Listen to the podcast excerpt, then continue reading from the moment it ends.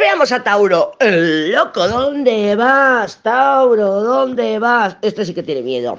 Este sí que tiene miedo, se va con el loco hacia el mundo. El loco con el mundo es una combinación de auténtica liberación. Necesito espacio, necesito aire y fíjate que el mundo también es una carta circular, como la rueda, y no solamente eso, también es una carta de movimiento, como el carro, el loco y la rueda.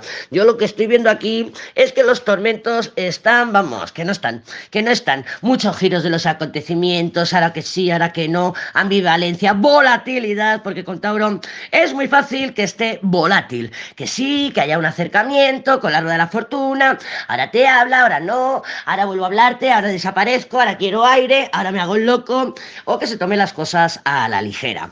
Pero bueno, estando así con el loco, sí que es verdad que viene bien aspectado, porque bueno, viene de unas estrellas y va hacia el mundo, y de alguna manera, pues bueno, pues puede estar receptivo pero eso sí, deja que sea él el que te dé, mm, que te guíe, que te guíe, que inicie la comunicación, que cuando veas que desaparece, pues no te desesperes, porque es muy fácil que te esté detonando.